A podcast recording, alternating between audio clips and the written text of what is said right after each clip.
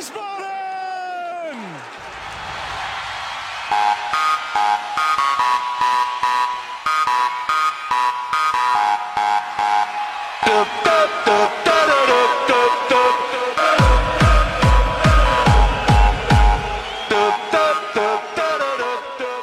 Hallo und herzlich willkommen zu Niemals Erstliga Folge 97 vom 30. Januar 2024. Mein Name ist Gunnar Schmid und ich begrüße heute wieder mit dabei Devin Kakmachi. Hallo Devin. Hallo Gunnar, einen wunderschönen ja, guten Morgen in die Runde. Freue mich dabei zu sein, freue mich auf den nächsten Podcast. Und natürlich, wie immer, mit in unsere Gesprächsrunde Michael Weber. Hallo Micha. Ja, gute Gunnar habe die Devin. Hallo, liebe Hörerinnen, hallo, liebe Hörer. Genau. Es ist der zweite Spieltag der Rückrunde gespielt und der SVW hat seine lange, lange sieglos Serie beenden können. Die wurde natürlich dadurch ein bisschen verlängert, dass zwischendurch ein paar Wochen Winterpause war. Aber so stehen wir wieder ganz gut da. Wir besprechen die beiden Spiele und blicken ein wenig voraus. Und ja, dann gucken wir mal, was da so bei rauskommt. Seid ihr startklar? Selbstverständlich. Yes. Kann losgehen. Also, okay. Wir hatten zum Rückrundenauftakt ein Auswärtsspiel in Magdeburg und, oder Magdeburg, wie man glaube ich dort immer sagt. Das ging 1 zu 0 verloren. Mein Eindruck war, viel mehr als 0-0 war nicht drin. Jetzt hatten wir aber, glaube ich, noch kein einziges 0-0 die ganze Saison. Also war es eigentlich nur folgerichtig, dass irgendwann doch nochmal ein, ein Patzer hinten passiert und wir haben das Spiel 1-0 verloren. Habt ihr da eine grundsätzlich andere Wahrnehmung? Micha, was, wie hast du das? Hast du das Spiel gesehen? Ich habe tatsächlich nur die zweite Halbzeit gesehen. Ach stimmt, du warst, du warst wieder in, in, in familiären Verpflichtungen, genau. Wieder, genau. ähm, das hatten wir beim letzten Mal schon geklärt. Ja, ja, das, hat, das hatten wir schon geklärt, sorry. genau, hab die zweite Halbzeit gesehen, hab ja auch jetzt hatte dann ja auch nicht so viel verpasst wohl. Mhm. Ähm, leider dann alle Highlights gesehen, die ja, wie, ja weder mit dem Platzverweis noch mit diesem, muss man da doch sagen, schönen, schönen Siegtor von Magdeburg. Also für uns war es nicht schön, aber war natürlich ein schöner Treffer. Ja, wie du sagst, man hat auf ein 0-0 gehofft oder dass irgendwie vorne eine, doch mal noch zu einer Standardsituation kommt und die irgendwie nutzt oder dass die hinten einen Patzer machen oder wie auch immer. Ja, war, ein recht trostloser Auftakt in das Jahr 2024. Mhm. Da hatte ich dann schon wieder gedacht, oh, so wird das nix. Aber immer wenn ich denke, so wird das nix, passiert danach was Gutes. ja, genau. Zu dem, äh, zu dem Guten kommen wir gleich noch. Ähm, das, das wird wahrscheinlich auch ein bisschen mehr Platz äh, beanspruchen hier in der heutigen Sendung. Die, die, das Spiel in Magdeburg werden wir wahrscheinlich relativ schnell abhandeln, aber lass mal Devin auch noch zu Wort kommen. Wie hast, was, was waren deine Eindrücke von dem Spiel in Magdeburg? Ja, also ich glaube, im Fachjargon sagt man, das ist ein klassisches 0 zu 0 Spiel letzten Endes. Und da, das gewinnt dann meistens die Mannschaft, die dann halt irgendwie eine besondere Aktion hat und das Ding dann reinmacht. Das waren dann in dem Sinne leider nicht wir, sondern eben Magdeburg. Also ja, das ist, war ein trister Sonntag einfach und sehr tristes Spiel, so was ich so äh, gesehen habe an den Highlights dann ähm, auch. Und da braucht man auch nicht unfassbar viel Wort drüber zu versieren, weil man, wie man auch so schon sagt, munter putzen und weitermachen. Letzten Endes. Es war einfach, ja, nicht unser Tag, nicht unser Sonntag und dann musst du halt damit leben, dass du das Ding halt in Magdeburg einzeln verlierst durch so eine Einzelaktion. Und halt einmal war der Gegner halt, halt eine gute Aktion gehabt, einmal hattest du eine sehr schlechte Aktion mit einem Satzverweis und dann, ja, äh, gehst du da mit null Punkten nach Hause. War jetzt kein Beinbruch, aber natürlich in der Situation schade und unglücklich. Aber das musst du in Kauf nehmen, auch besonders als Aufsteiger, meiner Meinung nach. So Spiel wird es halt leider geben, aber dadurch eben umso freudiger, dass du das halt eine Woche danach zu Hause wieder ein bisschen regeln konntest. Ja. Ja, so ganz so leicht. Also ich meine jetzt klar natürlich mit dem mit dem Wissen, dass es danach dann tatsächlich ein, ein, ein sehr gutes Spiel äh, gab, äh, lässt sich das natürlich leichter abhaken. Mhm. Aber also offensiv war es halt einfach schon sehr, sehr mau. Da ging eigentlich äh, jeder Ball so in der gegnerischen Hälfte war sofort wieder weg. Da, also alles war zu unpräzise oder wenn mal tatsächlich einer war, dann hat er niemanden gehabt, den er mal hätte anspielen können, weil dann auch nicht aufgerückt wurde. Aber vor allem, also die, die ja, Positionierung und sowas, das hat, hat überhaupt nicht gepasst. Also offensiv was, was, was eine absolute Nullleistung eigentlich. Und ja, es gab so ein, ein ganz paar wenige Szenen. In der ersten Halbzeit hat Britannien hat einmal so einen Kopfball gehabt, den kann man doch so mit, mit, mit gutem Willen so als halbe Chance bezeichnen. Ein Freistoß von Goppel aus größerer Entfernung, der so knapp übers Tor geht. Aber ansonsten war halt auch echt nicht viel drin. Magdeburg hat eigentlich schon ordentlich gespielt. Man weiß das, die, die sind sehr ballsicher, ist eine sehr spielstarke Mannschaft. Zum Glück war unsere Defensive wieder sehr aufmerksam, hat dementsprechend nicht viel zugelassen. Aber gut, dann einmal gepennt, das reicht dann auch. Und danach jetzt dann auch noch ein, zwei andere Chancen, was ich, die hätten dann auch noch das 2-0 machen können, als dann, als Wien dann ein bisschen aufgemacht hat. Ja. Ja, bei der einen Szene, da sah tatsächlich dann, also vor allem Goppel dann halt nicht gut aus, weil er sich da irgendwie in dem Moment, als sein Gegenspieler wird hinter ihm angespielt und er orientiert sich nach vorne, also bis, bis er gemerkt hat, was los ist, ist er schon mehrere Meter weg und er holt ihn nicht mehr ein. War natürlich gut angespielt, ein guter Pass da aus dem, aus dem Mittelfeld da auf, auf links außen, äh, von Magdeburg aus gesehen. Und dann haut er den halt aus kurzer Entfernung da äh, unter die Latte, konnte auch Stritzel nichts mehr machen. Und das will ja schon was heißen heutzutage. das stimmt wohl, ja. Ja, was vielleicht bei dem Spiel noch, oder wo wir, vielleicht noch kurz reden könnten, ist die Aufstellung. Die Startaufstellung, weil sich da ja also ja. ein paar Positionen ja neu besetzt wurden. Genau. Möchtest du? Also, ja, kann ich machen. Also zum einen Einfach ausfallbedingt. Anga fällt ja jetzt ein paar Wochen, glaube ich, aus. Ne? Da hieß es so, so zwei bis drei Wochen war davon die Rede. Genau, also er hätte in Magdeburg sowieso wegen gelber Karte oder wegen Gelbsperre gefehlt. genau, jetzt? dafür ist ja dann Mockenhaupt reingerückt und Matthiesen ist ja wieder fit zum Glück. Mhm. Und äh, Vukotic ist ja eh gesetzt. Und dann scheint sich ja aber, äh, was interessanter ist, Jakobsen gegenüber Fechner wieder durchgesetzt zu haben. Wobei auch da, Oder also ja. interpretiere ich das. Weil ich meine, jetzt gegen Berlin nochmal was anderes, aber er hat ja auch schon vor der Winterpause wieder angefangen für ihn. Richtig. Das scheint jetzt, sich jetzt so fortzusetzen. Jetzt kam wohl noch dazu, dass Fechner, glaube ich, auch zwischenzeitlich wohl auch einen Effekt hatte, jetzt so in, war es ein Trainingslager oder jetzt zumindest in der Wintervorbereitung, also dass er halt jetzt vielleicht körperlich ah, nicht, okay. nicht komplett auf der Höhe war und das kommt dann vielleicht noch dazu. Aber auch Jakobsen hatte ich auch den Eindruck, dass er so gegen, gegen Ende der Hinrunde wieder äh, ein bisschen vorne dran war. Gut, zumindest ist es nicht mehr so eindeutig wie dann über lange Zeit der Hinrunde, wo Fechner ja Stamm gespielt hat und Jakobsen fast nicht mehr. Das ist auf jeden Fall offener und ja, jetzt hat Fechner ja gegen Berlin komplett gefehlt. Krankheitsbedingt, glaube ich, ne? Und in Magdeburg saß er aber auf der Bank. Also, ja, war er gegen Her Hertha nicht auch auf der Bank? Weiß ich jetzt gar nicht mehr. Schauen wir ganz schnell mal nach, aber erzähl mal weiter so lang. Ja. Genau, und die dritte Änderung war ja dann, dass er auf links wieder angefangen hat für Kartic. Mhm. Der, das ist ja dann so ein bisschen Ironie dabei gewesen. Der ist ja in der Halbzeit wohl unter anderem auch deshalb ausgewechselt werden, weil er eben schon gelb hatte. Genau. Und wahrscheinlich auch der Leistungsabfall gegenüber Kartic nicht so hoch war. Aber gut, es hat ja dann keine zwei Minuten gedauert und dann hatte Kartic sich auch gelb abgeholt. Ja. Eine extrem dummen Aktion, äh, übermotiviert. Und gut, ich meine, er ist in der 84. vom Platz geflogen. Das war nicht hilfreich, wenn du dann das 1-0 fängst oder das 0-1. Ja, aber es ist Gut, von daher war auch klar, dass Günther dann gegen, gegen Berlin wieder anfängt. Aber ich glaube, den werden wir jetzt da häufiger sehen. So ja. wie jetzt auch den, den Eindruck hatte ich zumindest. Genau. Also ich habe gerade nochmal geschaut, tatsächlich Fechner hat jetzt gegen Hertha komplett gefehlt. Also ist, ist wahrscheinlich gerade, ja, weiß nicht, ein bisschen kränkelnd oder angeschlagen oder so.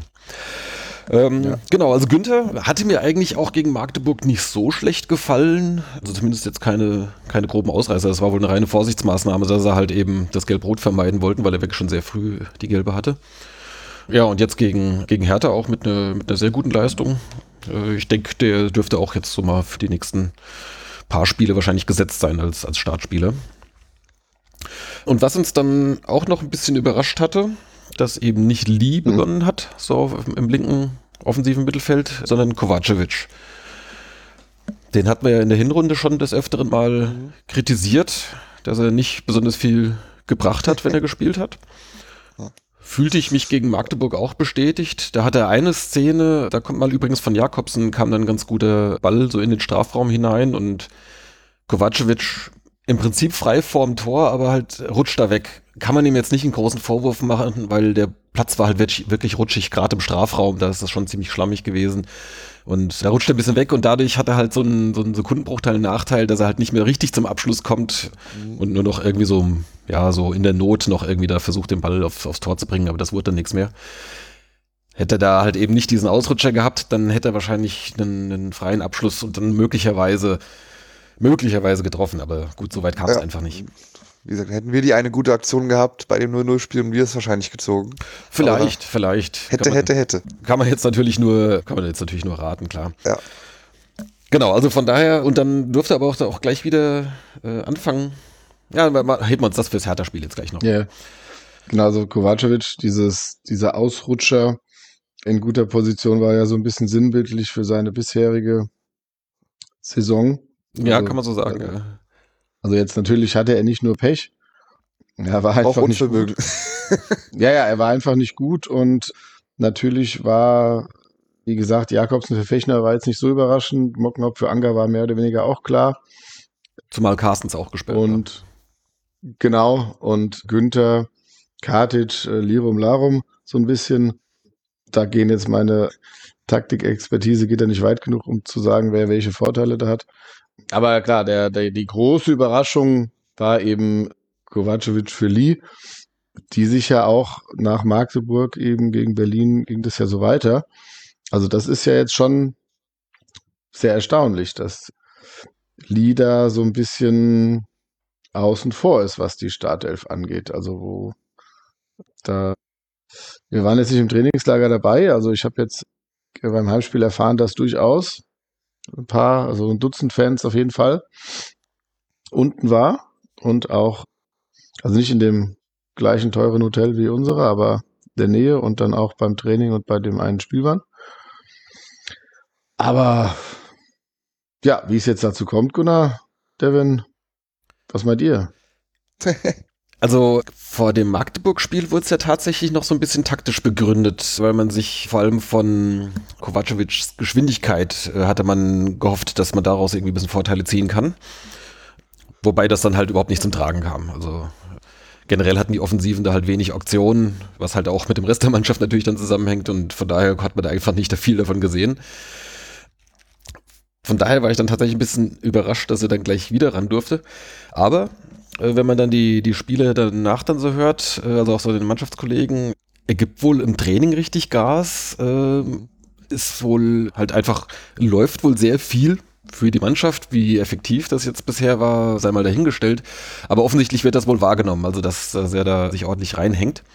Und äh, genau, der entscheidende Punkt ist natürlich, wir wissen nicht, was, was im Training los ist. Vielleicht ist Lee jetzt gerade in einer kleinen Formdelle oder war vielleicht auch ein bisschen, bisschen angeschlagen. Jetzt im Winter waren jetzt, glaube ich, mehrere Spieler, die mal zwischendurch einen, irgendeinen Infekt hatten. Das, das ist ja so mehr oder weniger normal, würde ich sagen.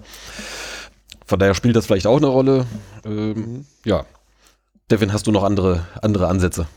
Ja, also es ist halt auch jetzt ein, ein guter Zeitpunkt letztendlich, wir hatten ja, glaube ich, mal in der vorherigen Folge drüber gesprochen. Ich glaube, Ivan und die klare Nummer zwei letzten Endes. Und unsere, unsere Nummer zwei im Sturm ist ja gerade, oder weilt ja beim Asien Cup mit Iredale. Letzten Endes so, es ist halt da ein Platz frei und wenn du halt jetzt dann halt besonders Gas gibst im Training, ist es halt ein guter Zeitpunkt, weil du dann halt spielst. Ähm, du hast halt praktisch einen Konkurrenten weniger vor der Nase derzeit, der wahrscheinlich sonst eher vor dir gesetzt war bisher in der Saison, wenn es um die Einsatzminuten geht. Von daher weiß nicht, ob er das jetzt bewusst gemacht hat, dass er weiß, okay, da ist jetzt halt ein Stürmer oder ein Stürmer-Konkurrent jetzt mindestens vier Wochen mal weg. Und jetzt, wenn ich jetzt halt besonders mich zeige, kriege ich meine Einsatzminuten. Aber das ist halt so ein Punkt, weswegen er auch natürlich, also auch wenn er vielleicht nicht so Gas geben hätte, jetzt auf mehr Einsatzminuten kommt, weil eben eine Sturmalternative weg ist und wir ihn da dadurch halt auch mehr brauchen.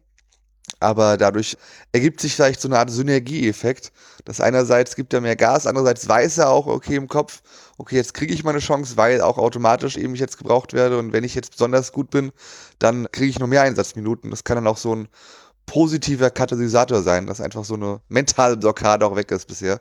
Weil wenn du genau, genau weißt, okay, du bist Stürmer, maximal Stürmer Nummer drei und es spielt eigentlich sonst jeder vor dir, dann ja, ist es auch so eine Art, dann weißt du, du kannst dich eigentlich abschrauben, wie du willst und trotzdem wirst du nicht spielen.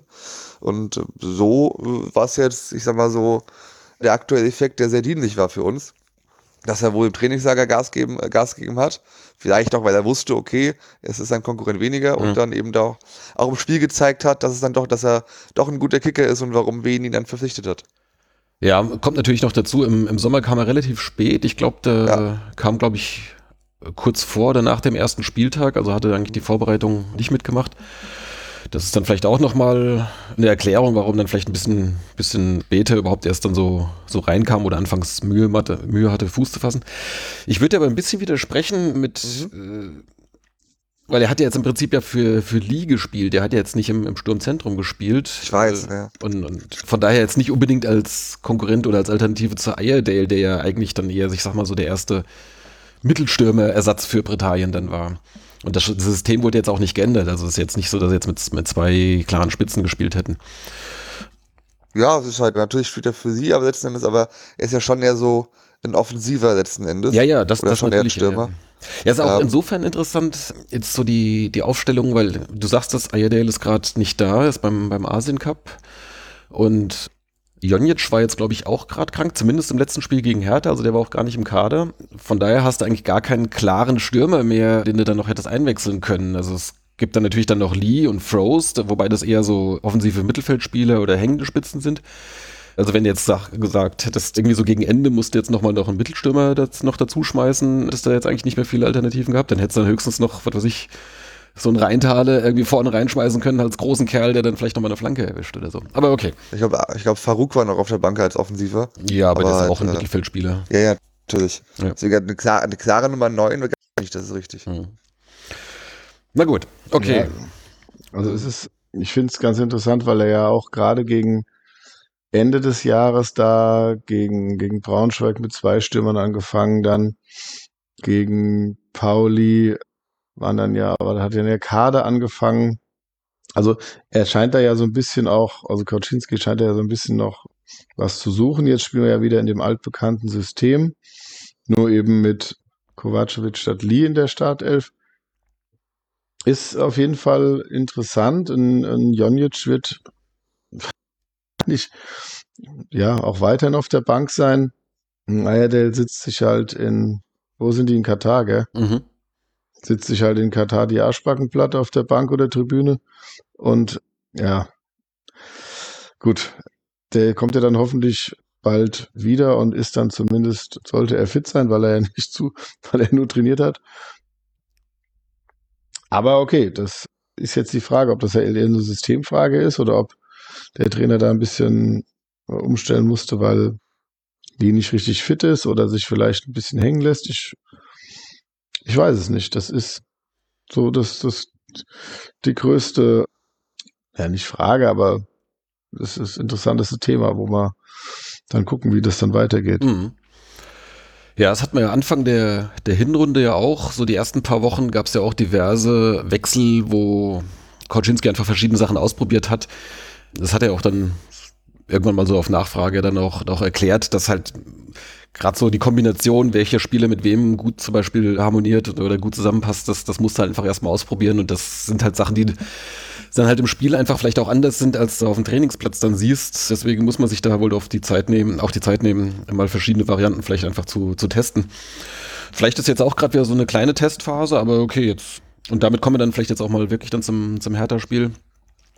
Ähm, ja, nur eine Sache noch. Also ich ja. fand es auf jeden Fall gut, dass, dass Kauczynski das dann also dass es nicht nur ein Spiel war, weil ich sage mal, das Spiel in Magdeburg, ja, also wie gesagt, dass er dann eben da auch gesagt hat, okay, ich, wir machen das auf jeden Fall, ich gucke mir das auf jeden Fall nochmal eine Woche an. Weil in Magdeburg, wie du sagst, Platz schwierig, ja, hat nicht viel funktioniert. Da stehst du als Offensive natürlich auch immer noch ein bisschen schlechter aus wie, wie äh, bei einem Spiel auf einem besseren Platz mit äh, äh, eben auch entsprechend mehr Offensivdrang. Mhm. Genau. Also die Aufstellung, wenn wir damit vielleicht mal anfangen wollen, war nahezu identisch. Gegenüber Magdeburg. Der einzige Wechsel war, dass Carstens nach Gelbsperre Mockenhaupt ersetzt hat, rechts in der Dreierkette. Und, um das vielleicht mal vorwegzunehmen, ich glaube, das war auch eine gute Entscheidung. Carstens erscheint mir doch ein bisschen stabiler und das ist auch ein Satz, den ich von einem Jahr wahrscheinlich auch noch nicht gesagt hätte, als, als Mockenhaupt derzeit. Mockenhaupt immer, ist, immer manchmal so ein paar wackelige Aktionen drin, so schade ich das auch finde. Ich mag ihn ja natürlich gern, aber ich sehe ihn momentan auch nicht mehr als, als Startspieler aktuell. Wenn wir da vielleicht gerade mal so die, in die Personaldiskussion einsteigen wollen. Was, was ist da euer Eindruck? Ich glaube, er ist ja Kapitän auch als Sims, aber so ein klassischer Fall, dass, und ich glaube, das weiß er auch über die Jahre jetzt weg, er wird auch nicht jünger und gehört auch natürlich zu den Älteren im Kader definitiv, dass halt die Qualität vielleicht auch nicht immer für jede Woche 90 Minuten Stamm in der zweiten Liga ausreicht, sondern eben dann halt punktuell, halt gerade wenn einer versetzt ist oder gelb gesperrt, dass er dann halt wieder einspringt, letzten Endes. Ich glaube, das weiß er auch selbst und das weiß auch der Verein und es ist auch für beide Seiten und Parteien vollkommen okay so dass er halt einfach jetzt nicht mehr wie in der dritten Liga der absolute Stammspieler ist, wo er, weil jeder konstatieren muss, okay, es ist vielleicht einfach auch nicht ein, ein Qualitätsding, was dann auch dann nicht mehr nur für ihn spricht, aber das ist ja, mit der Rolle hat er sich, glaube ich, abgefunden und gibt dem Verein trotzdem sehr, sehr viel Mehrwert auch durch seine Führungspersönlichkeit, wenn er auf dem Platz ist, durch seine Mentalität auch und da ja, kann eigentlich jeder nur profitieren. Und ja, Mockenhaupt macht da, macht da ja nie groß irgendein Fass auf und ist immer sehr happy. Ist ja auch dann, spielt ja auch die Virtual Bundesliga für den Verein. Macht er, da ist ja auch noch das große Aushängeschild und das finde ich eigentlich trotz allem dem eine sehr gute Kombi. Wenn er spielt, also ja, er hat auch natürlich ein bisschen vielleicht auch Schnelligkeitsdefizite letzten Endes gegenüber sehr schnellen Stürmern von Gegnern, was vielleicht andere aus unserer Abwehr nicht so haben. Oder da ist vielleicht ein Carstens ein bisschen agiler. Aber letzten Endes äh, bin ich eigentlich sehr happy mit der Verein, dass es gerade, weil es auch halt dann null irgendwie mal Unstimmigkeiten gibt, wenn er mal nicht spielt, zwei, drei Spiele, wenn er dann mal nicht anfängt, auch wenn er Kapitän ist. Und wenn er, wenn er anfängt, Kapitän ist, ist bringt er auch, finde ich, seine zufriedenstellende Leistung. Von daher ist es einfach eine Situation, die schlimmer sein könnte, wenn man auch gerade mal generell das halt theoretisch äh, ansieht, aber ich finde es cool gelöst. Ja, also dass er jetzt keinen kein Stunk macht, das ist klar. Das hat er ja auch da, wann war das da bei diesem einen Talk da mal so irgendwann im November oder was, als das da im Wohnzimmer gab es mal so eine, so eine Runde. Mhm. Da hat er ja auch klar gesagt, dass er sich da auf keinen Fall beschwert und äh, natürlich möchte er lieber spielen, aber bleibt lieber 34 Spieltage auf der Bank sitzen, wenn wir dafür jedes Spiel gewinnen. Also das, das, das, ist, das ist gar keine Diskussion. Und aber meine Frage war ja eigentlich, nehmt ihr es auch so wahr, dass er momentan auch tatsächlich leistungsmäßig jetzt nicht mehr in der Startelf steht? Also zum einen ist es so, dass ich jetzt von keinem mitbekomme, dass er irgendwie stunk macht. Mhm. Das ist, glaube ich, in der, so wie die Medienwelt um den Verein ist auch schwierig. Gut, innerhalb der Mannschaft, klar, kann man immer stunk machen. Aber das, ist, das sehe ich jetzt bei keinem. Kleine Anmerkung noch, ich glaube auch, er spielt nicht mehr die Virtual Bundesliga. Also er verfolgt es weiterhin, aber da spielen, glaube ich, andere. Ähm, ja, ich, ich aber egal, ja auch halt, jetzt hier nicht. Ich kenne ja doch. Ja, ja, aber er ist ja. da, er hat die Abteilung groß gemacht und ist dann natürlich ein großer Freund. Ich glaube, er ist auch tatsächlich ähm, noch da irgendwie also Abteilungsleiter von diesem. Äh, ja. ja, genau, aber ich glaube, er spielt nicht mehr. Mhm. Aber er, genau, kann sein, dass er das managt. Aber das, so müsste dann einen anderen Podcast hören. Ich sehe ihn als Innenverteidiger Nummer 5. Ähm, also Vukotic, ja. Mattisen, und dann Carstens oder Anga. Also eins und zwei sind für mich Mattisen und Vukotic. Und dann die drei, vier so vielleicht so auf einem Niveau, je nachdem, was du brauchst, Carstens Anga. Und dann Mockenhaupt erst tatsächlich, weil er einfach, ich glaube, da rückt jetzt so das Karriereende ein bisschen näher. Dritte Liga würde sicherlich noch eher gehen, so wie Devins ja auch sagt. Aber zweite Liga ist dann eben schon jetzt auch, ja, so als Ergänzung oder als mal ein Spiel rein, wenn es entweder gegen Ende oder wenn es dann einer verletzt, einer krank oder einer gesperrt, einer verletzt, wie auch immer. Aber so als dauerhaft Stamm zweite Liga, der Zug ist abgefahren, auch bei uns. Ja, ich hatte auch den Eindruck, dass Kaczynski ihn jetzt eigentlich eher mittlerweile auf der, auf der rechten Bahn, Außenbahn sieht, so als Backup für, für Goppel und eher nur noch so zur Not dann in der Innenverteidigung. Das, das war so mein Eindruck aus der Hinrunde. Ähm, ja, ich, ähm, Ich überlege gerade auch, ob das jetzt Rheintaler gerecht wurde, das Statement, aber zumindest spielt Mockenhaupt ja auch noch vor Rheintaler. Ja, der ist leider ähm, ein bisschen, bisschen ganz außen vor. Das ist Innenverteidiger Nummer 6, ja. So, so sozusagen, äh, ja. Entweder gibt es da auch entsprechende Defizite, die es dann eben, wo es dann eben nicht für die zweite Liga reicht, zumindest laut wie der Trainer das sieht. Oder der hat auch immer irgendwas, dass er halt nicht spielen kann. Ja, aber okay. Ich denke auch eher, dass Mocky dann mal gelegentlich auf rechts, aber Goppel hat sich da ja auch im Gegensatz zum Anfang der Saison ist der ja zum einen in guter Form und zum anderen spielt er ja jetzt auch oft durch, ne? Oder zumindest äh, Richtig, ja. ist kein Problem. Ja, War ja. ja oft so, dass er dann immer nur mal 60 Minuten gespielt hat früher. Ja. Das ist ja eine, auch eine gute Entwicklung. Ja, hat sich auch sonst gut an die, an die Liga angepasst. Also anfangs hat man doch so ein bisschen Fragezeichen, ob es jetzt sein, das reine Geschwindigkeitsthema, was ja seine große Stärke ist, dass das dann vielleicht irgendwann mal dann äh, ausgereizt ist, jetzt nicht mehr so ein Vorteil ist, aber mittlerweile setzt er sich auch gut durch, hat, hat ja viele, viele Aktionen, dafür viel Betrieb auf der rechten Seite. Einer der wichtigsten Spiele so im, im Offensivbereich. Ja, gerade wenn es ums Umschalten geht. Und mhm. Er ist ja der mit, der mit Dampf dann da über außen kommt. Das haben wir ja auf, auf links nicht so. Ja, es könnte, Und, äh, ähm, es könnte Kartic sein, der sogar noch ein Ideen äh, schneller ist. Dem fehlt dann noch so ein bisschen so die Durchsetzungsfähigkeit vielleicht oder die, die Zielstrebigkeit. Hat ein paar gute Spiele gemacht und ein paar schwächere. Günther aber, wie wir jetzt gegen Hertha gesehen haben, auch mit, mit, mit ein, ein oder zwei sehr guten Aktionen, unter anderem dann die Vorbereitung zum 2-0. Okay. Ja. Aber das war ja auch so ein, so ein Ding, das hat auch Koczynski, glaube ich, nach der letzten Woche gesagt, dass er da sich erhofft oder erwartet, dass auch auf der linken Seite mehr passiert, dass nicht nur alle Angriffe über rechts gestartet werden, weil ich meine, das ist ja dann auch immer ausrech ausrechenbar. Müssen auch mal von links dann halt Aktionen und Flanken kommen. Gut, also, Aufstellung haben wir besprochen und dann war das Spiel eigentlich relativ schnell wie wartet. Hertha natürlich mit, mit deutlich mehr Ballbesitz und dafür der SVWW sicher hinten drin und lässt nicht viel zu. Das ist so das, das, das typische Bild, was wir schon oft gesehen haben. Ja, im Prinzip hat sich so ein bisschen das Magdeburg-Spiel noch fortgesetzt in den ersten zehn Minuten, so grob.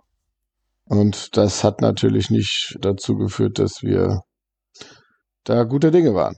Ja, und. Zu Beginn äh, des Spiels. Zu Beginn, genau. Und da war auch gleich mal so eine Szene, wo dann halt auf links Kovacevic den, den Ball hat und versucht am Gegenspieler vorbeizugehen mit, mit Tempo, bleibt halt einfach an dem hängen. Und wo ich, ich gebe es zu, schon was voreingenommen war und seinen Einsatz für den, für den Tag schon wieder mit einem Haken Hättest du ausgewechselt wieder. Ja, im ja also, gedanklich hatte ich ihn schon wieder ausgewechselt, ja. Das hat ja eigentlich auch keiner nie geglaubt, oder Gunnar? Ich nicht, nee. Es gibt natürlich einen, äh, der hat ein Bier drauf verwettet, dass er, äh, dass Kovacevic trifft am Samstag. Und ja, hat er dann, hat er noch zwei bin ich ganz entgegen meiner Gewohnheiten, bin ich dann mehrmals äh, während des Spiels rausgegangen, um für den lieben Micha und noch ein paar andere Bier zu holen. ja. Yeah. Ich fand es ja, ja lustig einfach auch, dass gerade Berlin halt so besonders ist, weil so gerade die beiden Berlin-Spiele haben jetzt ihre Helden hervorgebracht, die man vielleicht vorher nicht auf dem Schirm hatte. In der Hinrunde war es halt das Last-Minute-Tor von Günther, den man davor auch noch nicht so halt irgendwie kannte, der sich dadurch halt, der seitdem halt eben bekannt ist und jetzt ist es äh, Kovacevic, der hat auch sein, sein Spiel dadurch halt, da hat jetzt und seine, seinen Moment.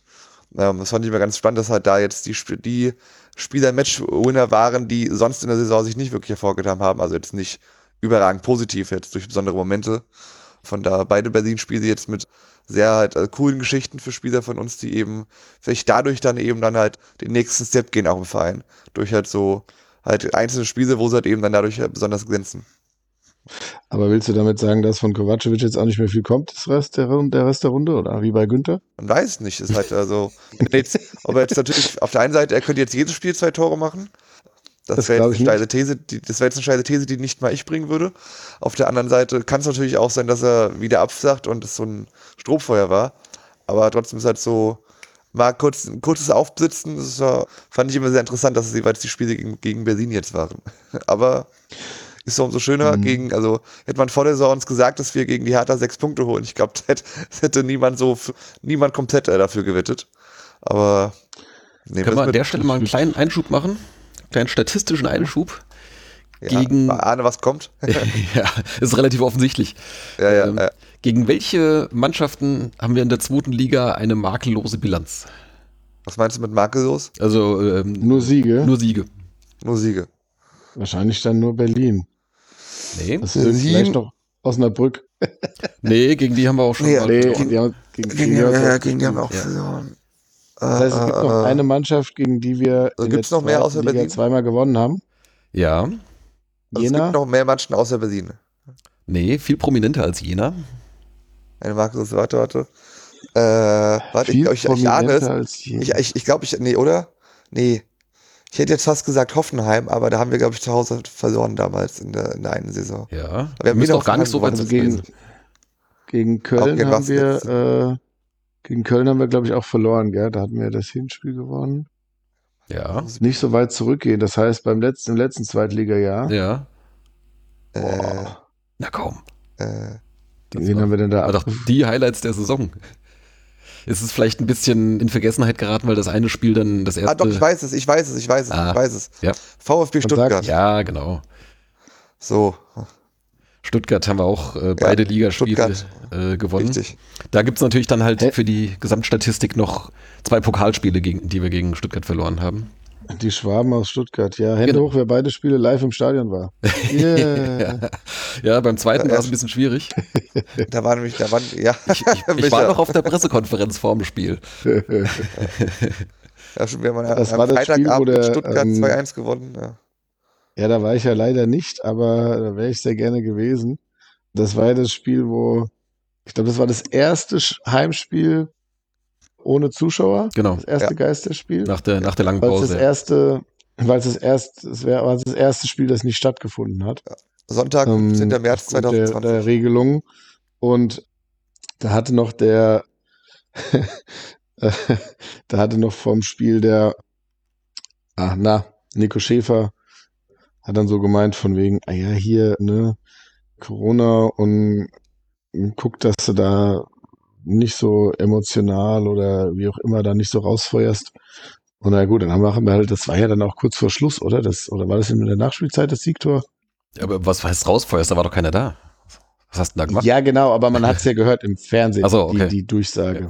das war oder? kurz vor Schluss, ja. War das Das nicht ein war- Elfmeter sogar? Ja, ja, das war also nach Eingriff des äh, Videoassistenten. Ja, ja, Ein genau. Handspiel für einen Stuttgarters, sehr schwer zu sehen. Und dann, also das hat auch auf dem Platz niemand bemerkt, wirklich. Aber hat auf dann Videoassistent alles eingeschaltet. Und diese, dann eben ja genau, wo der, wo der Schiedsrichter noch sagte, ich sehe da überhaupt nichts. Sasch, ja, Schiedsrichter Sascha Stegemann. Ja, ja, genau. Ähm, genau, dann war, äh, Direkt. es war ein Handspiel, das hat man gesehen, aber ja, hat dann halt nach äh, etwas längerer Ansicht dann halt dann au- auf Meter entschieden in der 90 plus 5 oder so. Und dann haben wir das Ding halt in der Nachspielzeit gewonnen. Genau, auf jeden 2 Fall wurde ich dann 1 doch Stuttgart. etwas, wurde ich dann doch etwas emotional, was aber dann Konsens war und abgenickt wurde. so im. Nachhinein. Genau. Ähm, Um noch mal Stuttgart und Hertha makellose Bilanz. Genau, und es gibt noch, gibt noch einen großen Club, gegen den wir auch noch eine makellose Bilanz in dieser Saison haben könnten. Also wo wir das Hinspiel gewonnen haben. Genau. Kaiserslautern? Ja, gegen die haben wir auch schon mal Lautern verloren. ist nicht so. So, Lautern ach, ist so, nicht meinst, so ach so meinst du das? Wir haben, warte mal, von den Großen haben wir geschlagen, Schalke nicht, HSV nicht. Düsseldorf. Genau, Düsseldorf, ja. Da kommt natürlich noch das Rückspiel, aber das war ja auch das erste Spiel überhaupt gegen Düsseldorf. Das heißt, momentan sind wir da auch noch bei 100% Siegquote. okay, Haben wir damals gut. nicht gegen Düsseldorf gespielt vor vier Jahren? Waren die da nicht in der zweiten Liga? Mhm. Da waren die gerade, das war gerade das Jahr, wo die in der ersten war. Ah ja, okay. Wir haben in Düsseldorf schon mal gespielt, damals gegen Uerdingen. Ah ja, gut. Wie haben Okay. wir da gespielt? Da haben wir, glaube ich, auch gewonnen, ne? Boah, keine Ahnung. Aber das war auch zu Corona-Zeiten, da konnte ja auch keiner hinfahren. Naja. Okay, gut, das war jetzt nur so ein kleiner Ausflug. Wir waren eigentlich beim Spiel gegen Hertha. Also, ja. Ja, Ähm, unbedingt. Sechs Punkte gegen Hertha. genau, also, ja, um, um vielleicht um das Kurs auf das Spiel nochmal konkret einzugehen. Ich fand aber auch von Anfang an unser Pressing ein bisschen mutiger. Nicht, dass das jetzt anfangs viel gebracht hätte, aber es wirkte schon so, als wollte man tatsächlich auch schon Angriffspressing machen, zumindest phasenweise. Äh, häufig pressen sie erst so ab der, ab der Mittellinie, so Mittelfeldpressing. Aber ging schon relativ früh drauf. Und ja, dann so nach, weiß nicht, 10, 15 Minuten, da kam er dann auch so langsam mal dann, dann nach vorne. Häuser schon mal mit einem Abschluss, der halt irgendwie so ins Tor aus abgelenkt wurde und dann ein paar Minuten später wieder Häuser mit einem Distanzschuss, der dann zur Vorlage wurde für Kovacevics erstes Tor. Und das war ja dann quasi direkt vor uns und ich hätte nie gedacht, dass der aus dem Winkel äh, ja. genau diese Lücke trifft, weil der Torwart war ja auch nicht der stand ja. jetzt nicht irgendwo, der war ja schon, der hatte den Ball ja zur Seite abgewehrt und, und lag da. Das heißt, es war wirklich nur ein sehr schmaler Spalt zwischen Torwart und Tor. Dass er den da genau reinspielt, war schon ziemlich gut. Also hatte ich nicht mit gerechnet. Hm. Also der, der Torwart hat, glaube ich, alles richtig gemacht. Ne? Der ja, viel mehr kann der nicht konnte machen. nicht festhalten, ja. der lenkt ihn zur Seite ab, ja. steht relativ schnell wieder auf und kassiert das Ding trotzdem. Ich habe mir das nochmal in der Wiederholung angeguckt oder im Fernsehen dann also die Art und Weise, wie, also ich meine, klar, es ist ein Abstauber, aber das passiert halt auch nicht einfach so. Zu, zum Tor dieser Art kommen wir später noch.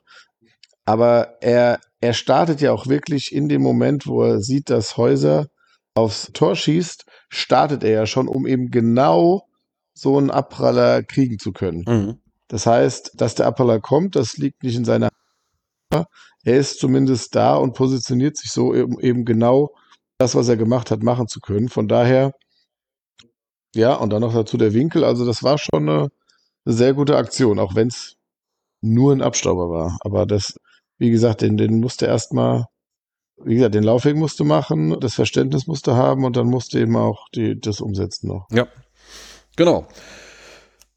Kurz danach sogar fast das 2-0. Äh, Britannien plötzlich frei vorm Torwart. Oh ja, meine Güte. Und verhungert dann den, den Lupfer. Geht letztendlich genau in die Arme vom, vom Torwart. Also das war, auch gerade wenn man sich so aus der, aus dieser Kameraperspektive, die so von der von der Haupt äh, von der von der Westtribüne aus filmt, also quasi so in, in, sieht so seine Schussrichtung. Da denkst du schon, ah, das Tor ist so groß, ne? Das, das hätte schon passen können, ne? Aber na gut. Ja. Nur Aber kurze, das war ja ein Luftfrage, wo der Torwart sich noch nicht mal strecken musste. Also ja, ja, genau. Der ist völlig verhungert. Also er hat so die Arme kurz hoch und das war's. Also wenn der sich da strecken muss und mit den Fingerspitzen noch drankommt, von mir aus. Ich habe in dem Moment, ich meine, gut, als Stürmer, du hast kriegst den Ball, du läufst, er hat es ja stark gemacht von der Vorbereitung. Und dann hast du eine Idee und die setzt du dann um.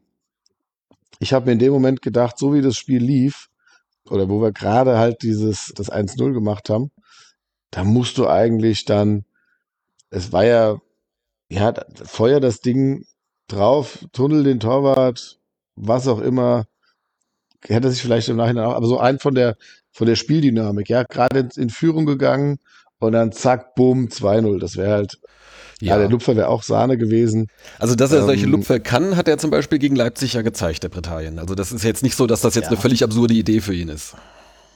Nein, alles gut. Wie gesagt, du hast als Stürmer ja auch, du hast nicht viel Zeit, du hast eine Idee. Natürlich auch aufgrund dessen, was du so trainiert hast. Ich habe halt nur mich, ich dachte so in der Dynamik, die wir gerade haben, wäre das so ein hm. Knallebumm, wäre irgendwie passender gewesen. Aber wo du das mit einer Idee sagst, ist es gut, wenn du genau eine Idee hast. Manchmal hast du ja irgendwie zwei ja. Ideen gleichzeitig und bis du dich dann entschieden hast, ist die Szene vorbei. Das, das kommt ja auch vor. Ne? Was passiert, wenn du zwei Ideen hast? Das sieht man dann leider auch öfters mal, ja. Ja, genau. Na gut, ja, aber ähm, man, kurze, man, kurze ja, Frage. Bitte? Wer hatten eigentlich die Platzwahl gewonnen? Das konnte ich nicht auflösen, weil es ja ungewöhnlich war, dass wir in der ersten Hälfte auf unser Tor spielen. Ja, die Hertha hat, glaube ich, gewonnen, weil die. Ich wollte gerade sagen, das werden wir nicht wir ausgewählt haben. Das wahrscheinlich, hat die Hertha wahrscheinlich dann die Platzwahl gewonnen.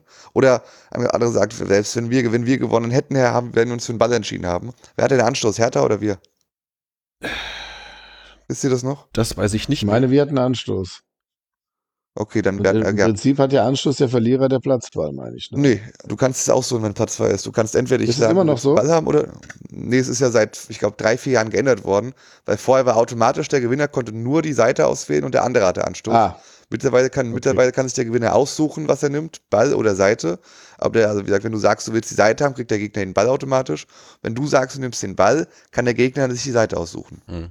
Daher. Also ich vermute, dass zumindest die Hertha sich die Seite ausgesucht hat.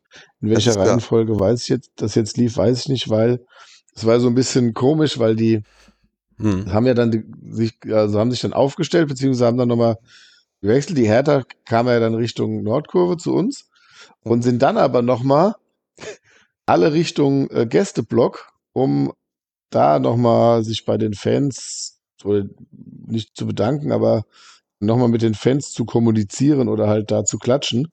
Das hatte ich jetzt so vorm Spiel selten gesehen, dass das eine Mannschaft vorm Spiel macht und dann nochmal auch, nachdem sie schon auf ihre Seite gegangen sind. War das, der, ja war das der Grund? Ja, weil das war mir auch nicht ganz klar, weil die liefen einfach nochmal so alle komplett rüber. Das sah so aus, als wüsste keiner, wo er jetzt hingehört.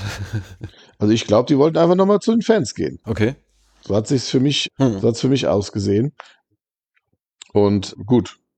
Es hat die, die, die, die Gästekurve, es waren ja auch, ich meine, du hast, glaube ich, dreieinhalb geschrieben im Blog. Ich hatte jetzt gedacht, es wären so eher viereinhalb gewesen. Aber es war auf jeden Fall viele Berliner da. Und die haben ja aber die ersten zwölf Minuten da aus Protest gegen die Investoren, waren die ja still. Mhm. Und das war aber auch die beste Phase von Berlin. hat jetzt das eine hat mit dem anderen nichts zu tun, aber das war die Phase, wo die Berliner am besten im Spiel waren. Mhm. Äh, ja, mit den dreieinhalb, also gut, die, die Süd war halt komplett voll. Ich denke, das sind knapp so drei. Ich zumindest. Und dann, dann noch der Gäste-Sitzplatzbereich. Und ansonsten, so in den neutralen Blöcken kam es mir jetzt nicht vor, als wären es jetzt sehr viele. Von daher kam ich, also ich hatte diese dreieinhalb, glaube ich, irgendwo gelesen, weiß nicht, beim, beim Kurier oder im Kicker oder irgendwo und, und habe okay. hab das mal so abgeschätzt und dachte, das, das, das dürfte stimmen. Im Vorfeld hatten sie gesagt, okay. 3200 werden erwartet, aber ich denke, das waren mehr. Aber ja, so irgendwo in der Größenordnung. Gut, also ich, ich fand das, also beide angrenzende Sitzblöcke waren ja fast nur Berlin. Aber man sieht es ja dann immer ganz gut, wenn, wenn sie aufstehen sollen, wenn sie Wiener sind. Und mhm. dann sieht man ja auch, wer dann, wer dann nicht mhm. aufsteht. Oder wer dann eben beim Tor aufspringt. Aber ich denke so, ja, so 4000 waren es wahrscheinlich. Vielleicht auch das. Ja. Okay. Ja, genau. Also dann, ja gut, okay. Gegen Ende hatte, äh, gegen Ende erster Halbzeit Hertha auch noch mal mit einer Chance, wo Stritzel noch mal sehr gut pariert. Ich glaube gegen äh, Barkok, ne? Der jetzt relativ neu gekommen ist. Mhm. Und auf der anderen Seite, wir hatten aber, glaube ich, auch nochmal eine Chance kurz vor der Pause, oder? War das nicht auch nochmal? Na, weiß ich jetzt nicht mehr genau. Ja. Egal, aber jedenfalls war also, das, äh, war das 1-0 ein, ein, guter Zwischenstand, aber auch nicht unverdient. So aufgrund der Chancen. Genau, also wir sind da, wir sind da eigentlich immer haben, du warst, du warst, äh, jetzt, grad, also, gerade kurz weg, ja, ja. Also wir sind da immer besser ins Spiel gekommen, hatten auch sowohl was Ballbesitz angeht, als auch das, was wir zugelassen haben. Das hat schon anders ausgesehen wie in, der, in weiten Teilen der Hinrunde. Und vor allem ganz anders als im, im Magdeburg-Spiel. Richtig. Mhm. Vielleicht ist das auch der Grund, weshalb Kovacevic spielt und Lee nicht. Das würde ein, ein, ein logischer Grund sein, dass du eben das Defensivsystem, dass das mit Kovacevic halt besser funktioniert. Und wenn ihm das wichtiger ist. Ja, ist vielleicht auch so ein bisschen, also abgesehen davon, dass wir jetzt nicht wissen, ob, ob, ob Lee jetzt vielleicht gerade nicht 100% fit ist oder so oder, oder eine Formkrise hat. Aber äh, Lee ist natürlich mehr so der Dribbler-Typ und Kovacevic im Idealfall halt mehr der mit, mit, mit Tempo halt auch aufs Tor geht und ja, wie wir jetzt gesehen haben, auch mal abschließen kann. Gut, aber das ist ja jetzt, da geht es ja jetzt wieder um die offensive Komponente. Ich rede jetzt von der defensiven Komponente. Okay wie du eben den Gegner bearbeitest, wenn du nicht im Ballbesitz bist. Okay, mhm, ja. Und da könnte ich mir Kovacevic schon als wertvoller vorstellen wie ein Lee. Der läuft auch viel, aber ist natürlich ein ganz anderer, körperlich ein ganz anderer Typ, was nichts heißen muss, wenn du defensiv läufst. Aber wie gesagt, das ist jetzt, das kam mir jetzt gerade erst, weil du da über das defensive ähm, über das Pressing, Pressing ja. äh, gesprochen, also über das Pressing gesprochen. Pressing ist ja meistens defensiv. Ja. Ja, tatsächlich ist auch ein Punkt.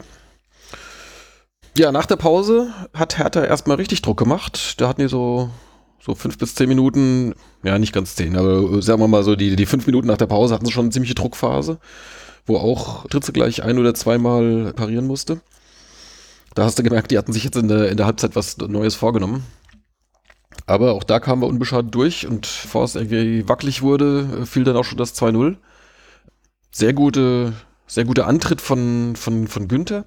Mit wem hat er da auf der linken Außenbahn den Doppelpass gespielt? Ich habe mir das in der äh, äh in Betzner. War es mit Betzner, ja? Ich war mir nicht ganz ja. sicher. Ich habe mir das im, im, im, Video zweimal angeschaut, ich konnte es nicht richtig erkennen. Ja, Günther und Betzner haben den Doppelpass gespielt auf der linken Seite. Ja, hatte ich mich noch gewundert, was der Betzner ganz links außen macht. Weil zu dem Zeitpunkt war er eigentlich noch, aber gut, okay. Dann war er halt da. Ja, aber auf jeden Fall tankt Günther sich dann halt durch bis, bis zur Grundlinie. Auch eine perfekte Rückgabe eigentlich so an die Strafraumgrenze. Oh ja, oh ja. Da war ein, ein, ein großer, nicht besetzter Raum. Genau. Und da kommt auch, genau wie sich's gehört, dann halt ein zentraler Mittelfeldspieler, in dem Fall Jakobsen halt nach mit, mit freier Schussbahn. Und dann schießt er den so, so dermaßen schlecht, dass das war schon im Ansatz zu sehen, oh der geht irgendwo hin. Aber bloß also die nicht Übersicht Tor. musst du haben. Die ja, Übersicht musst du haben. Das kann natürlich unmöglich gewollt gewesen sein, aber glücklicherweise halt genau auf Kovacevic, der geistesgegenwärtig den Fuß reinstellt und den, den, den Ball ins Tor lenkt. Also ja. ich fand, das war für mich deswegen auch die Spiele, Szene des Spiels, äh, das hatte halt beides. Also wirklich eine, eine gute, gute Aktion vorher, die ganze Vorbereitung, alles super gespielt. Und dann aber halt auch das Spielglück, dass das dann halt eben genauso ausgeht. Ja, klar. Also das war ein ein, super Angriff mit einem eigentlich schlechten Abschluss, aber dann der bestmöglichen Ergebnis. Ja. Mhm, genau. Ja, war zum psychologischen ja, Zeitpunkt, weil statt 1 zu 1 stand es dann eben 2 zu 0. Genau, in die Hertha Drangphase rein. Genau. Wie ja. du schon gesagt hast. Und auch da direkt wieder im Anschluss noch eine weitere Chance. Ähm, ja, er hatte danach von Britannien. Genau. Ein guter, guter Ballgewinn in der gegnerischen Hälfte. Britannien zimmert das Ding an die Latte. Okay, das ist dann ein bisschen Pech, der hätte genauso gut auch reinfallen können. Und Kovacevic dann so ein bisschen so im, im, im Fallen kriegt er nicht mehr aufs Tor. Ansonsten, äh, also eigentlich war es zwar schon ziemlich frei, also da hätte er tatsächlich auch seinen Hattrick machen können. Aber gut. Ansonsten wäre es ja ein Dreierpack gewesen von Kovacevic. ja gut, aber das hätte ich dann irgendwann auch nicht mehr verkraftet. das stimmt. So oft kann ich auch nicht Bier holen gehen. Ne? Dafür passe ich das halbe Spiel. ja. Nee, also ja, unser äh, zweitbester Stürmer Britannien hat dann da das Ding liegen lassen. Zumindest. Nein, also das war schon krass, dass du jeweils nach dem Tor so eine, jeweils eine Riesenchance hattest. Das, das war echt gut. Also natürlich haben wir sie nicht genutzt, aber das ist ja, kannst du jetzt nicht sagen, dass das bei jedem Spiel so sein wird, aber das war schon stark. Ja. Und tatsächlich hat man auch insgesamt einfach eine, eine ordentliche Anzahl an Chancen. Also das, wie gesagt, kom komplett anders halt als in, in, Magdeburg. Da kam uns dann vielleicht halt auch, auch äh, Hertha insofern ein bisschen entgegen, dass die da irgendwie erstaunlich sorglos oder, oder nachlässig waren in ihrer Defensivarbeit. Die haben dann da doch ein bisschen Räume angeboten. Klar, nach dem Rückstand dann natürlich noch umso eher, aber so insgesamt ich meine, das waren ja jetzt im Prinzip alles Kontertore und die anderen Chancen waren auch eher Konter, dass, dass die sich da so gar nicht drauf eingestellt hatten. Offensichtlich hatten sie sich darauf vorbereitet, aber es dann irgendwie nicht, nicht umgesetzt bekommen. Also da, irgendwas lief da schief. Ja, war besonders, ja. weil wir waren, ja, waren jetzt nicht dafür bekannt in der Saison, dass wir vorne ein Spektakel abfeuern. Ich glaube, war auch erst das zweite Mal, dass wir vorne drei Tore schießen. Korrigiere mich, Gunnar. Ich glaube, in Düsseldorf haben wir drei Tore geschossen. Genau. Und jetzt halt gegen Hertha das zweite Mal. Und das erste Mal drei Tore, ohne dass ein einziger Standard dabei war. Ja, deswegen, also das waren schon besonders. Ich glaube, äh, vier Tore haben wir noch nicht geschossen in der Saison in einem Spiel. Ja. Kommt vielleicht ja noch. Und da war das ja schon mal drei Tore, dann auch mit zwei Toren Abstand gewinnen.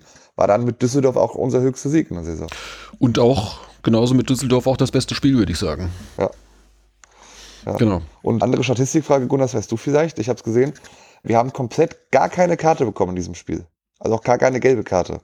Gab es das schon mal? Ich glaube, es könnte unser erstes Spiel der Saison gewesen sein, komplett ohne gelbe Karte.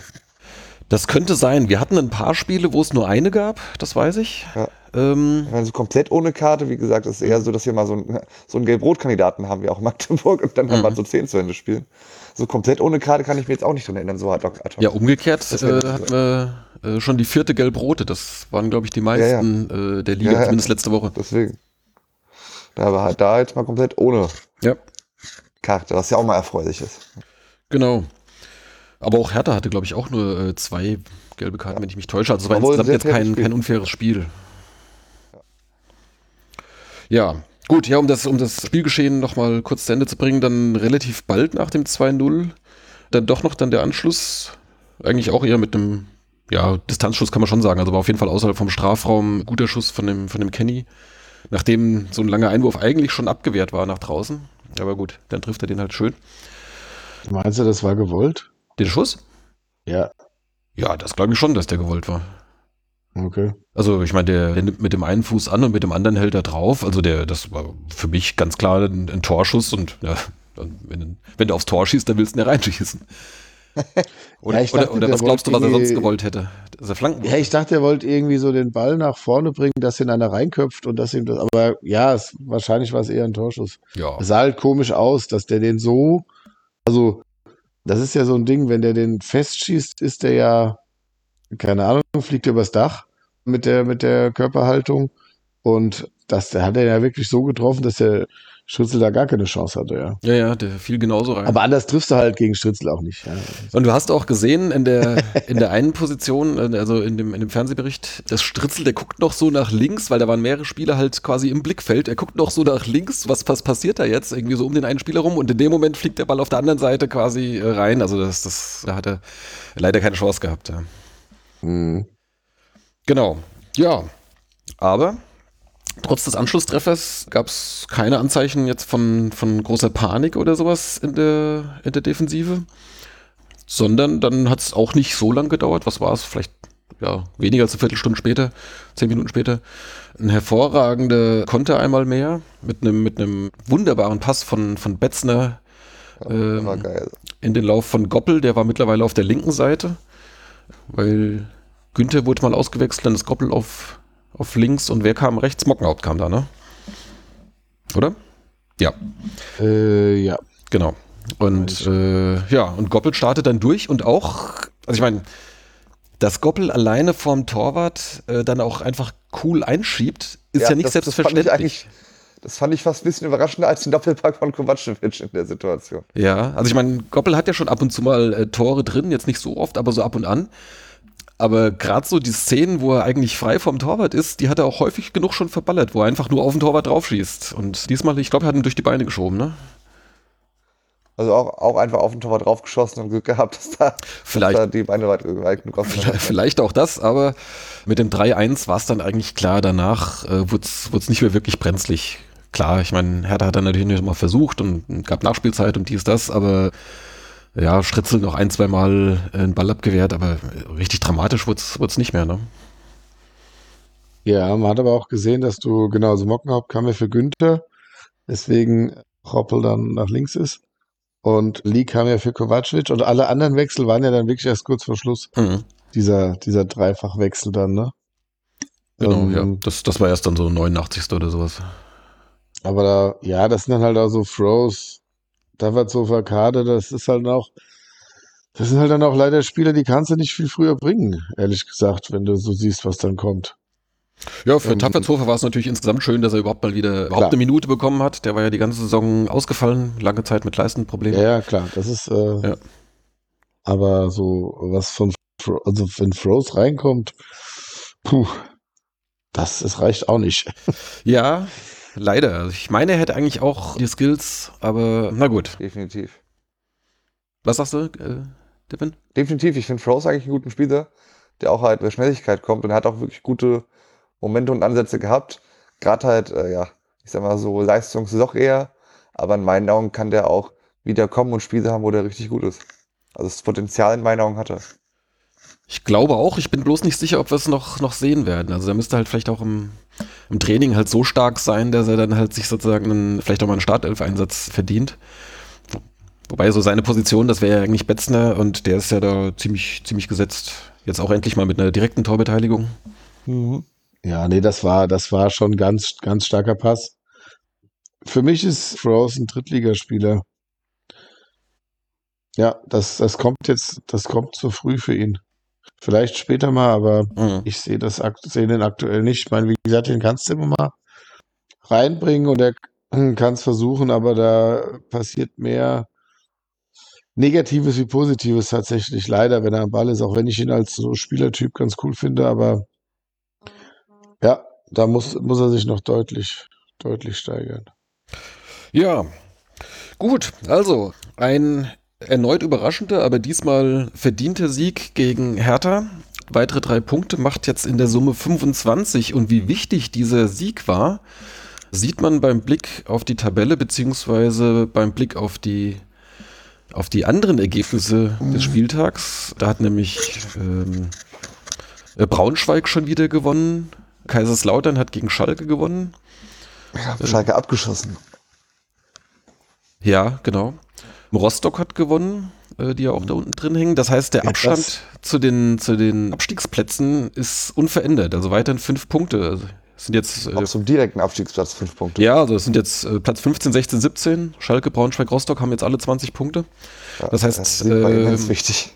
Da war es extrem wichtig jetzt, dass man da nicht unten reinrutscht, sondern Ja. weiterhin den, den Abstand erhalten kann. Das ist alles brutal eng. Auch durch den Sieg haben wir Hertha wieder mit reingezogen, dass die nach unten gucken müssen und eher nicht, nicht nach oben, was sehr in Anspruch war. Also das ist brutal. Ja, ich glaube nicht, dass wir die jetzt in, in, den in Abstiegskampf mit reinziehen, aber Die ihre Ambitionen, vielleicht doch noch mit ins Aufstiegsrennen einzugreifen, haben jetzt natürlich einen ziemlichen Dämpfer bekommen. Ja, ja. Deswegen Klar, glaube die ich, dass können gerne jetzt eine äh, Serie hat. gegen die, gegen die anderen Teams, die da hinten stehen, können die Hertha sich jetzt gerne mal austoben. Ja, ich denke, Braunschweig, die haben ja jetzt wirklich einen Lauf und die haben ja, glaube ich, gegen Magdeburg gewonnen. Und Mhm. ich glaube, wir werden in den nächsten Monaten wahrscheinlich genauso nach Braunschweig gucken, wie wir nach Magdeburg gucken. Also ich glaube, da gibt es keinen großen Unterschied. Ärgerlich war halt wirklich der Sieg von Rostock da gegen Elversberg, da kurz vor Schluss über diesen Elfmeter, den du schon geben kannst, aber Ja, na gut, aber so ist Elversberg halt hinter uns. Und die ist jetzt nicht, wie- nicht wie die Hertha, wo du sagst, die werden da nichts mehr zu tun haben. Also für mich ist Elversberg auch da ein absolut äh, Kon Konkurrent um Klassenheit. Dann hat halt Elversberg halt dadurch verloren. Also es hat für und ja, ja, das ist das. Ja, im Endeffekt, solange du deine Punkte machst, wird es immer Teams geben, die gewinnen und welche, die verlieren. Äh, ist ja logisch, aber dann, es gibt einfach ein breites, breites Feld und bis auf Osnabrück sind da alle noch guter Dinge. Ja, Osnabrück ist auch zehn so ein Punkte Ding, ne? bisher, das ist ja krass. Ja, und die haben, äh, ich glaube, Paderborn hatte in der 17. Minute schon einen Platzverweis. Irgendwie gelb-rot. Nach 17 Minuten ist auch gut. Mhm. Und trotzdem schafft Osnabrück dann halt in den verbleibenden 75 Minuten nicht ein Tor. Also, puh. ich habe jetzt vom Spiel sonst nichts gesehen. Ich kann es nicht wirklich Ja. beurteilen. Aber Ja, ja, es, es klingt mir so, als, ja, wo wollen die denn dann nochmal ein Tor schießen? Ne? ja, ja, klar, das ist Ja, also, vor allem ist es für die ja das Schwierige, dass es ja so ist, dass, also für die war das jetzt ja der beschissenst mögliche Spieltag. Ja. Weil, weil Braunschweig wieder gewonnen hat, wir gewonnen haben. Also ist, die müssen ja 15 Punkte mehr holen wie der Rest. Ja. Oder 12. Das, das sehe ich gerade nicht, auch wenn, gut, Braunschweig hat jetzt vier Siege am Stück. Die haben sich, da haben den Anschluss hergestellt. Das, wenn Osnabrück das macht, geht das natürlich auch, aber ja, also wie gesagt, wir haben da haben es wieder rechtzeitig geschafft, unseren Negativlauf zu durchbrechen. Man muss natürlich auch sagen, dass wir von den letzten eins, zwei, drei, Fünf. fünf, von den letzten sechs Spielen waren fünf auswärts. Vor dem Hertha-Spiel meine ich. Ja. Also Magdeburg war auswärts, Pauli und dazwischen war ja Kiel und führt. nee, dann waren es vier der letzten fünf vor Hertha, Ja, ne? genau, vier der letzten fünf. Äh, so. Also mit, mit, und dann vor allem ja auch gegen Teams, die oben stehen, ne? Also in Ja. der zweiten Liga ist ja jetzt so, dass die, die ersten drei sind ja jetzt Pauli, Fürth und Kiel. Genau, die drei waren dabei, ja. Das, das waren die drei Auswärtsspiele plus eben Magdeburg. Okay. Also hast gegen die Top drei auswärts gespielt. Dann ist es halt auch irgendwo mal okay, wenn du da keinen Punkt holst oder halt nur einen. Ist zwar blöd, aber ja, die, das ist einfach schwierig. Und ähm, Diese Heimniederlage gegen Ja. Braunschweig, die schmerzt natürlich immer noch ein bisschen, nachdem Ja, man da schon geführt weh. hatte. Ja. Aber gut, okay. ja, ja, ja, klar. Das sind natürlich dann noch Sachen, die dürfen da nicht dazukommen. Aber wir haben jetzt noch 15 Spiele, ne? Genau. Ja, wir können jetzt ja, acht mal. Heimspiele. Acht Heimspiele. Es sind noch 45 Punkte im Topf. Wenn wir die alle holen. Ja, haben wir ähm, genau 70. genau, wir können ja mal gerade auf die nächsten ein, zwei 70 Punkte Spiele holen. Ja, die nächsten zwei Spiele, ja. mal drauf schauen. Also für uns geht es jetzt am Freitag nach Karlsruhe, die jetzt in letzter Zeit auch wieder aufwärts Tendenz zeigen. Die hatten ja auch in der Hinrunde auch, waren ja bis auf den Relegationsplatz mal runtergerutscht. Aber jetzt, glaube ich, die letzten, wie, sind- wie viel sind es jetzt auch schon? Fünf, sechs Spiele oder sowas nicht, nicht mehr verloren.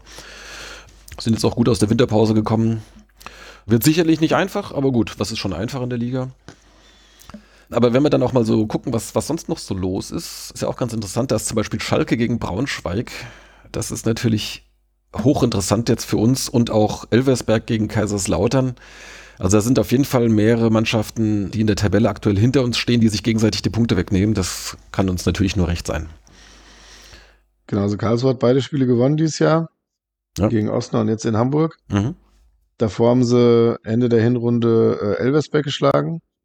Und gut, davor halt unentschieden gegen Hannover, unentschieden gegen Rostock, Nürnberg geschlagen, unentschieden gegen die Hertha. Also letzte Jahr war im Anfang November gegen Paderborn und davor gegen Pauli verloren. Also na gut, Hertha ja, keine Ahnung. Niederlage war auch im Oktober. Die, die spielen halt daheim gegen Rostock unentschieden, dann ja, gewinnen sie knapp gegen Elversberg. Ja, also ist irgendwie so, da ist irgendwie auch so gefühlt alles drin, wobei ich jetzt mir da auch einen Auswärtssieg nur sehe ich als am unwahrscheinlichsten an. Von daher haben wir da eigentlich ganz gute Chancen. genau, ja. Und wie immer gilt, auch wenn wir uns da so einen Punkt erräubern, den würden wir auch gern mitnehmen. Mal gucken. Wir fahren auf jeden Fall hin am Freitag und schauen uns das mal an im neuen, im neuen Wildpark. Genau, es war mein drittes Auswärtsspiel erst, merke ich. Oh, die ersten beiden waren nicht die, gut, die oder? Saison. Nürnberg haben wir verloren, Pauli haben wir unentschieden. Ah ja, okay. Die Tendenz. Äh, Tendenz sagt nach oben, ganz klar. The trend is uh, the friend. Ja, gleiche Tendenz wie das ein Day im Asien-Cup-Finale das Siegtor schießt. ja. Wäre Zeit, dass er vielleicht mal überhaupt eingewechselt wird, ja. Sag ähm, es wird so kommen. okay. Und dann gucken wir doch mal dann die Woche drauf. Dann spielen wir wieder Freitagabends, dann Heimspiel gegen Nürnberg. Und auch da waren, glaube ich, interessante Spiele so Gut, Osnabrück gegen Rostock, das ist dann vielleicht schon fast egal. Hm. Ja, wer weiß. Vielleicht letzte Chance für Osnabrück. Wäre schon gut, wenn wäre schon gut, wenn Rostock das nicht gewinnt. Ja, ja, na klar. Interessant ist auch, auch Kiel gegen Schalke. Also könnte Schalke dann vielleicht halt auch noch mal so richtig jetzt mit in den Schlamassel reingezogen werden. Ja, ich meine, eigentlich sind sie schon mitten im Schlamassel. Äh, das ist ja dann das Spiel, bevor wir dann gegen Schalke spielen, ne? Ja, stimmt. Genau. Mhm. Ja, aber danach, äh, danach hören wir uns wieder. Das ist ja dann so nach dem nächsten Heimspiel in zwei Wochen wird die nächste Folge kommen und jetzt müssen wir uns langsam mal Gedanken machen, was wir mit Folge 100 anstellen. Die nähert sich ja auch bald. Da was haben wir heute? Äh, 97. Ich habe nicht zugehört, ja. Okay. Oder hast du es nee, hast gar nicht gesagt, glaube ich. Am Anfang habe ich es gesagt, natürlich. Doch, hast du? Ja, das ist mein Standard, okay. Standardsatz. Ja, ja, ja, ja, ich gerade sagen. Genau, ja, dann müssen wir nochmal gucken. Dann müssen wir irgendwie live äh, aus der am Fasching aufnehmen.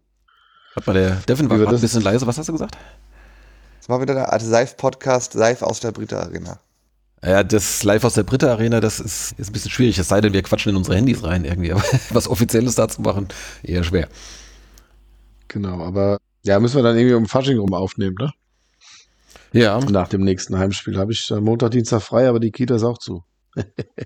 mal schauen. Muss mal gucken, ob ich vielleicht weg bin. Naja, das, das kriegen wir hin. Das, äh, also irgendwann in der Gegend werdet ihr wieder von ja. uns hören, liebe Hörerinnen und Hörer. Und dann vielleicht zum Abschluss nochmal der Hinweis. Ich habe festgestellt, es gibt dann doch erfreulich viele Leute, die hier diesen Podcast hören, die aber überhaupt nie ins Blog schauen. Also schaut auch gern mal auf stehblog.de, da gibt es jede Woche oder zu jedem Spiel gibt es einen kleinen Spielbericht und es gibt auch immer die Wehenschau. Da trage ich immer so ein bisschen zusammen, was es so äh, gerade ein interessantes gibt, irgendwie zu, ja, zum SVW natürlich, auch zu, zu ehemaligen Spielern ist meistens was dabei, was sonst gerade so läuft und dann halt ein kleiner Vorbericht sozusagen oder ein Ausblick auf das nächste Spiel. Also schaut da auch gerne mal rein. Mhm. Ja, ist vielleicht ja auch interessant für Leute, die uns bisher hier nur gehört haben. Ja, weil vieles besprechen wir davon hier gar nicht. Genau. Weil das also, setzen, wir als, also setzen wir als bekannt voraus. Genau, also es ist, es ist auf jeden Fall nicht beides identisch oder deckungsgleich vom Inhalt. Es, es ergänzt sich durchaus. Also konsumiert gern beide Formate. Gut. Lektüre. Damit wären wir durch für heute. Danke euch, dass ihr euch die Zeit genommen habt. Liebe Hörerinnen und Hörer da draußen, danke fürs Zuhören. Und dann bis in zwei Wochen. Bis dahin, Servus. Danke. Danke. Ciao. ciao, ciao.